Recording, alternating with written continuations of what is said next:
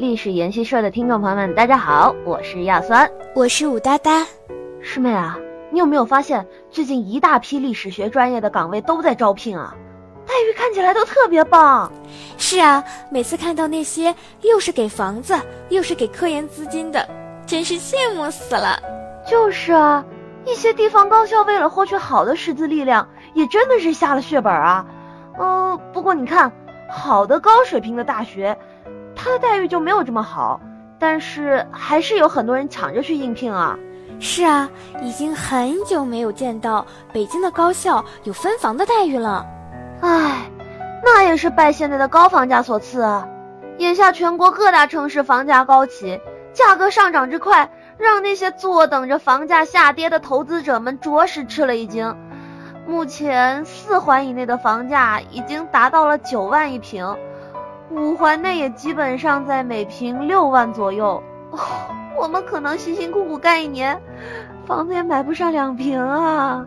哎，像北京这样具有首都性质、资源高度集中的城市，未来房价可能还会有很大的上涨空间。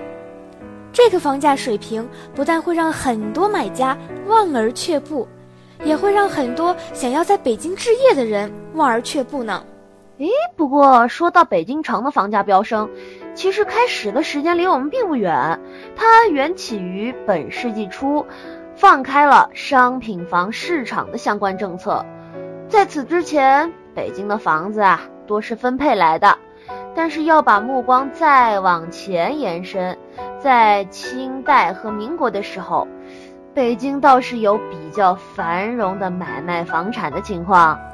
现在北京有众多的北漂一族，那他们要是生活在清朝，面对清朝的北京房价，会有实力购得一套住宅吗？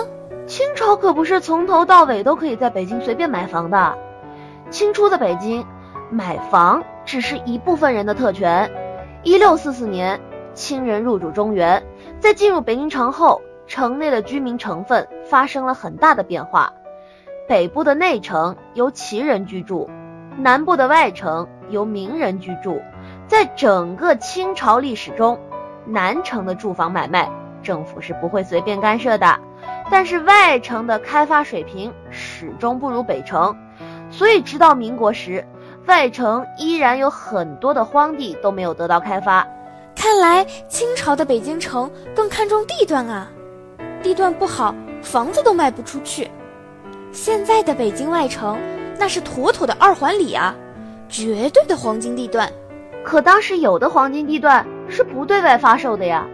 当时的内城住房实行分配制，以后就逐步变成政府掌控为主、市场调节为辅的方式。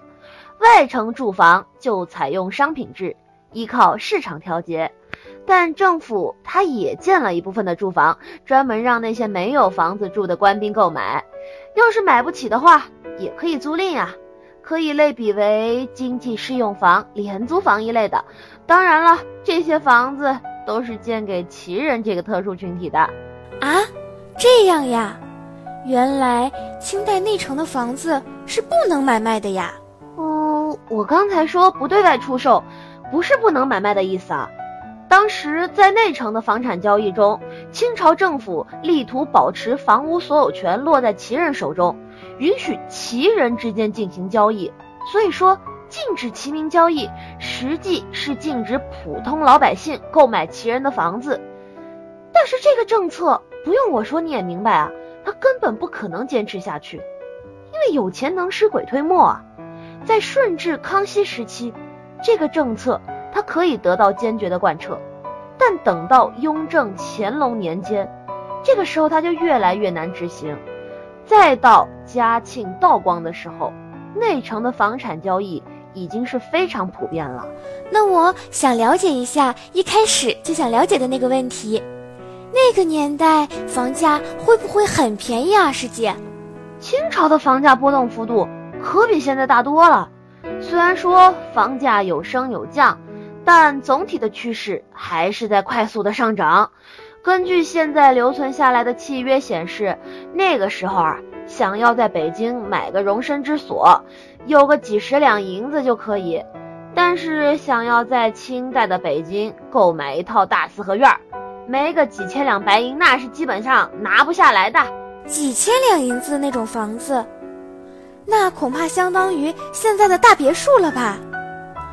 我要是在当时生活，恐怕还是要去选几十两的房子了。那几十两白银的价格是什么样的概念呢？我能买得起吗？清代的物价波动也算是比较大的吧。现代的学者在进行换算的时候，大多是用粮价来折算。当时的一担米大约折银一两五钱。而一担米大概有一百二十五斤，要是这么粗略的折算的话，以当时北京新莲子胡同一带的，呃乾隆年间出卖的房屋来看呢，四间房卖了二百一十两白银，嗯，也就是相当于现在的五六万人民币啊，一套房子的价格才相当于五六万人民币，这么便宜呀？我要是有机会穿越回去，一定要散尽家财投资北京房产。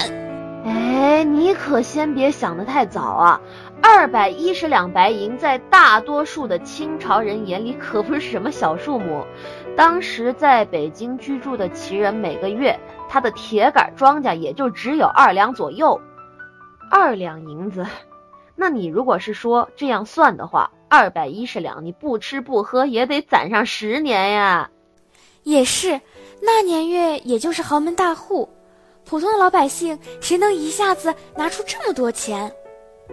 那个时候想要借贷，利率可比现在的银行高多了。可不是，不管啥年月，想要在风云际会的帝都置产业，都不是一件容易的事儿。啊，说的我都没有信心了。咱们今儿个就聊到这儿吧。下期再见吧，拜拜。